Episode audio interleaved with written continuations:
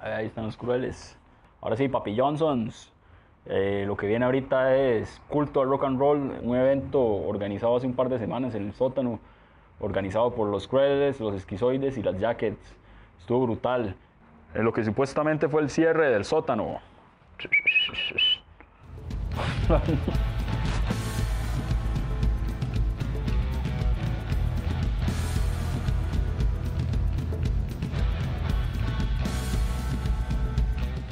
Si uno espera como tener públicos de 5 mil, 10 mil personas, pues está soñando año luz tal vez de la cuestión, pero yo creo que el motivo también, uno de los motivos importantes porque esto nació, digamos, y recuperar o hacer algo por nuestros propios medios, era más poder disfrutar de los chivos como sean, ¿entiende? Y si habían 10 personas, 5 personas, eh, para mí, digamos, en lo personal es una regla dar el mismo show con 5, 10, 15, 50, 100, 200 personas. Es la misma vara porque uno no tiene por qué eh, condicionar, digamos, el show que uno quiera hacer o presentar su música simplemente porque de hay 10 personas, mejor ya no, no toco, ma, que huevado, que huevado esta vara. O sea, entonces, ma, mejor guardes en su cuarto y, y espera que alguien, alguna banda lo llame, ¿entiendes?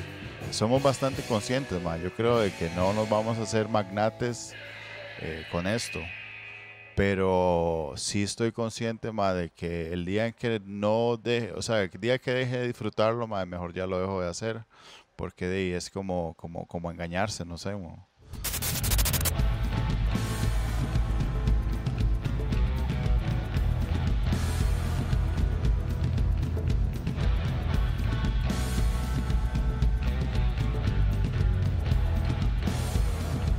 Sí, a huevo un toque en el sentido que uno dice, más bueno, me gustaría más como que, como que, de, no sé, o sea, la gente en general preste más atención, no solamente pues a culto rock and roll, digamos, o a las bandas de rock and roll en general, sino este, a, a, cualquier escena, honestamente, ya sea punk rock o, o hardcore o lo que sea, o rock and roll o metal o la vara que sea, simplemente que, que apoyen sus bandas eh, de una manera bien fuerte, porque esa a veces yo creo que es la diferencia que pasa con México o con otras escenas, digamos.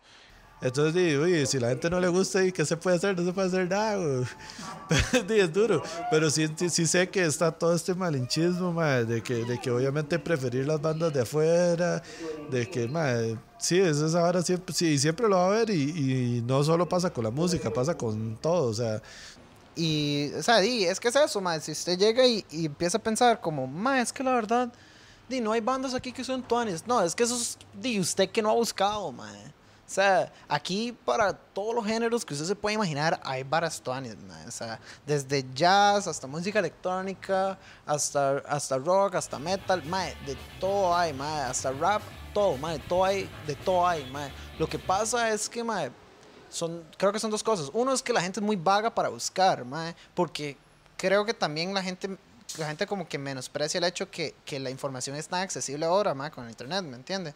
Di, tener una banda no es un chingue, no es, no es, y la gente que de verdad lo, lo, lo sigue haciendo y sabe el, el, el, esfuerzo que conlleva. entonces di, usted no va a hacer algo nada más para, para, para perder el tiempo, sino que usted de verdad le va, le va a tomar, le toma cariño y y va a buscar la forma de que la vara sea mejor cada vez. Entonces, digo, uno ve gente que, que a mí me hace gracia. Yo, hay gente que cree que yo, que yo soy músico, o sea, que yo vivo solo la música. Y yo, madre, no, madre, lo que pasa es que, aunque no gano nada de plata, le invierto tiempo como si fuera un brete de medio tiempo, digamos así, o sea. Y, de ahí viene el nacimiento de, de, movimientos. Yo sé que no solo, no solo nosotros, sino que otras bandas también tienen sus colectivos porque, porque les ha pasado, que digamos, tal vez dicen, más es que si a nosotros nos dieran espacio para tocar en tal lado, y, al final usted se da cuenta de que no le van a dar ese espacio y que mejor lo busca usted por, por, por sus propios lados,